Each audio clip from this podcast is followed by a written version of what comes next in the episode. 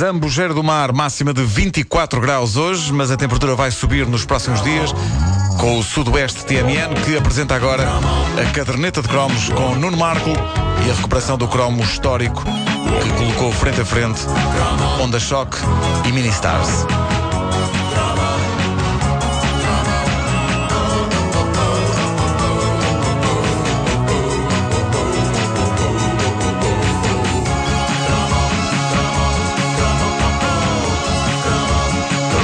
Contrário do que se julga, hoje em dia as bandas infantis de versões nos anos 80 não viviam uma guerra bipolarizada entre os Onda Choque e os Ministars. Não, eu já não. pensei que sim. Não, se vasculhares no fundo das tuas memórias, eh, vasculha, uh, uh, has de concluir que havia mais, como os Popline Sim. Os quê? ou a Malta Pop. Malta, Malta pop, Pop, não. Agora, pop, Popline lembro. Popline e a Malta Pop. Não me lembro nada. Sempre Mas- tive dúvida se era Popline ou Popline. Popline, isso não, não é um tecido que se chama assim. Com Não é assim, é parecido. sim. Bom, mas eh, digamos que essas bandas eh, eram aquelas para onde iam os petizes que não encontravam lugar nas bandas titãs. Eram a segunda divisão. O sonho de uma criança era, na verdade, ingressar ou nos Onda Choque ou nos Ministars, que eram os Beatles e os Stones dos Sub-12. Eh, sim, se quiseres colocar a questão assim. Quero agora Vamos a isso, vamos a isso. Ah, era, era um sonho fugaz. Muitas vezes, quando uma criança finalmente conseguia ingressar nessas bandas, daí a pouco estava a ser posta fora, vítima dessa cruel senhora chamada idade. Sim, sim. Quando eu- começava a mudar a voz, era um flagelo. Eu nunca percebi porque é que as coisas tinham de ser assim. Eu acho que tanto os Onda Choque como os Ministars deviam ter tido uma e apenas uma formação e simplesmente eles iam crescendo com os fãs. Não era hoje tão incrível termos uns Onda Choque e uns Ministars com 30 e tal anos? Já a fazer música mais elaborada. E daqui a uns 20 anos, uns Onda Choque e uns Ministars veteranos fazendo grandes concertos de estádio, tipo chutes e pontapés. É, pá, isso aqui E é. cantando Na minha idade, os rapazes e as raparigas. Não.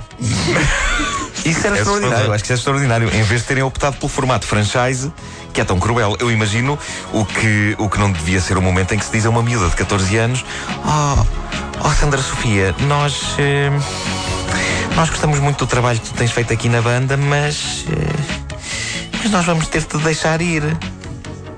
Porquê? Porque estás velha. O que é certo é que Onda Choque e Ministars assinaram algumas das mais estonteantes covers de canções pop clássicas de sempre. Vamos começar pelos Onda Choque. Talvez muita gente não saiba disto, mas eles foram uma invenção desse mito vivo da música infantil portuguesa chamada Ana Faria. Ah, é? Sim. Esta mulher não só deu ao mundo os queijinhos frescos, como os Onda Choque. E também o, o- a série Brincando aos Clássicos. Também, Luís, também. o Luís quero já foi queijinhos frescos. Queijinhos frescos, Onda Choque, são tudo nomes incrivelmente comestíveis. Onda Choque parece um produto para misturar no leite, tipo Suchard Express. Ah, entre os Onda Choque e os queijinhos frescos, Ana Faria deu às crianças portuguesas um lanche completo de emoções. Mas. Enquanto os queijinhos frescos tinham um repertório mais inocente, o Luís, o Luís já foi a Paris. ah, os Onda Choque eram sobre a descoberta do amor, do sofrimento por amor, da dúvida, da angústia. Repare-se nos títulos destes álbuns dos Onda Choque. Será que ele pensa em mim? Estou apaixonada. Não tenho idade para amar-te. Começavam aqui a despontar os dramas da É verdade, adolescência. eu, no caso nunca tinha pensado nisso, anda tudo à volta do amor, de facto, os dramas. Ah, e depois de Não Tenho Idade para Amar-te, é natural que se seguisse Não Tenho Idade para pertencer a uma banda destas, mas em compensação, talvez agora já tenha idade para amar. os Ministars, os Ministars ah, foram a fundação. Foram a fundação. Eles foram a primeira banda infantil nacional de versões e, meu Deus, como foram grandes. Houve discos de prata, de ouro, de platina, digressões pelo país fora. Os Ministars eram estrelas a valer e deviam ter vida de estrelas. Sexo, drogas e rock and roll, tirando a parte do sexo e das drogas, claro. Aliás, poucas bandas de sucesso poderiam fazer o que os Ministars fizeram, participar numa campanha contra a droga. Outras bandas de pessoas mais crescidas estavam a fazer campanhas para saber onde arranjar droga. Mas eh, corre nos bastidores controversos da música pop que nos bastidores dos concertos dos Ministars havia muitos deles completamente agarrados ao chupa-chups. o famoso flagelo do chupa-chups. Eh, os Ministars, vocês de certeza não sabem disto, foram até recebidos pelo Presidente da República, Mário Soares. Não. Em Belém. Foram recebidos em Belém. Isso é incrível. Azar o deles não terem existido até um bocadinho mais tarde, porque se estivessem no ativo no tempo de Jorge Sampaio, eram todos corridos a medalhas. os Ministars, eh, eu, eu constato agora, estive a analisar as músicas, os Ministars tinham menos angst que os Onda Choque. Pelo menos quê? Angst! Angst de, de raiva? De. Não, não, é tipo angústia, mas não é um termo, é um termo sim, assim sim. quase freudiano. Ah, tá é, Por acaso é alemão, é alemão. Os, os ministérios não andavam à volta dos dramas eh, de, de Os amor. militares não, comparemos os títulos. Enquanto os Onda Choque tinham Será que ele pensa em mim, os militares tinham Muito a louco. Enquanto os Onda Choque tinham Não tenho idade para amar-te, os militares tinham É altamente.